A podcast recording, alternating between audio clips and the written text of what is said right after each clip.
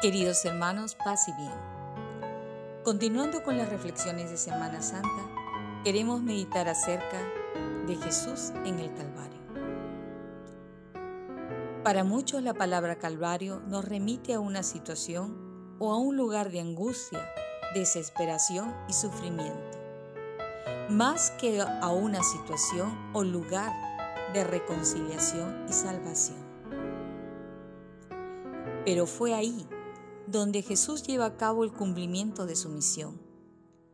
Es el lugar donde pudo decirle al Padre, todo está cumplido. Porque Él, el Hijo del Hombre, vino al mundo a dar su vida en rescate por muchos. El Calvario es el lugar desde donde podemos contemplar la gloria de Jesús de pasar de este mundo al Padre y reconocer todo lo que, por su misericordia, se nos ha sido dado al mundo entero. A ti, a mí.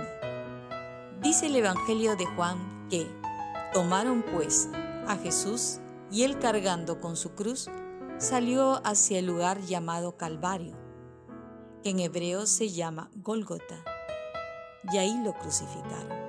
Morir en la cruz para un judío no era solo morir de la forma más dolorosa y humillante, sino ser considerado también maldito. Pues la escritura dice en Deuteronomios 21-23, un colgado es una maldición de Dios. Sin embargo, Jesús acepta voluntariamente su cruz y con ella todo el dolor y humillación que de ella se desprende. Su presencia transforma este instrumento de muerte en instrumento de amor, reconciliación y salvación. No hay queja ni reclamo.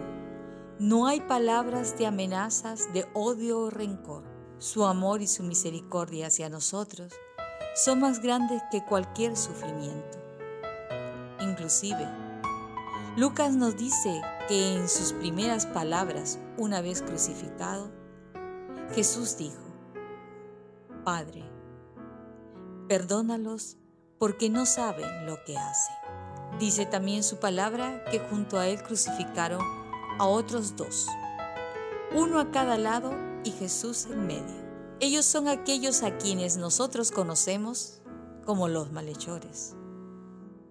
El ladrón bueno el ladrón malo. Cada uno de ellos tiene su propia cruz, pero viven y la asumen con diferentes actitudes ante Dios. Mientras uno acepta y se arrepiente, el otro insulta y lo desprecia. ¿No te pasa que hay momentos en la vida que pareces que tienes una cruz o que cargas una cruz? Quizás tu propia debilidad o la debilidad de algún ser querido. ¿Cuál es tu cruz? ¿Una enfermedad? ¿Una herida que no puedes perdonar? ¿Tu soledad? Cual fuera tu cruz, acéptala. Y pídele a Jesús que te ayude a aceptarla. Y verás cómo Él la transforma en esperanza de resurrección. La cruz puede ser bendición cuando es asumida y vivida con amor. Siguiendo la narración de Lucas en el capítulo 23, nos dice, hacia el mediodía se ocultó el sol y hubo oscuridad sobre toda la tierra hasta las 3 de la tarde.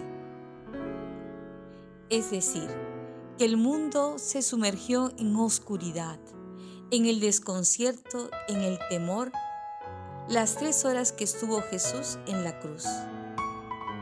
Mas cuando expiró, Él que es la luz, vence las tinieblas y en la cruz se manifiesta la gloria de Dios.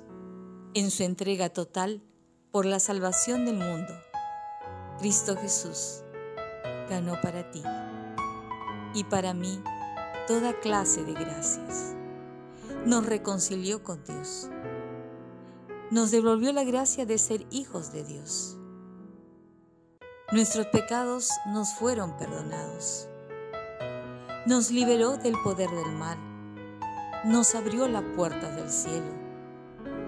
Por eso Dios lo engrandeció y le dio el nombre sobre todo nombre, para que al nombre de Jesús toda rodilla se doble en el cielo, en la tierra y debajo de la tierra, y toda lengua proclame que Jesucristo es Señor para gloria de Dios Padre. Por eso te pido situarnos un momento de rodillas ante el Cristo crucificado, para alabarlo, bendecirlo y glorificarlo. Señor Jesús, hoy quiero venirte a alabar, agradecerte por tu infinito amor, que no toma en cuenta mis pecados ni mis debilidades. Señor, dame la gracia de poder abrazar la cruz que me toca vivir y sanar mis heridas. Tú que eres la luz, disipla las tinieblas de mi vida y revísteme con tu bondad. Amén. Amigos, los invitamos a seguir escuchando las reflexiones.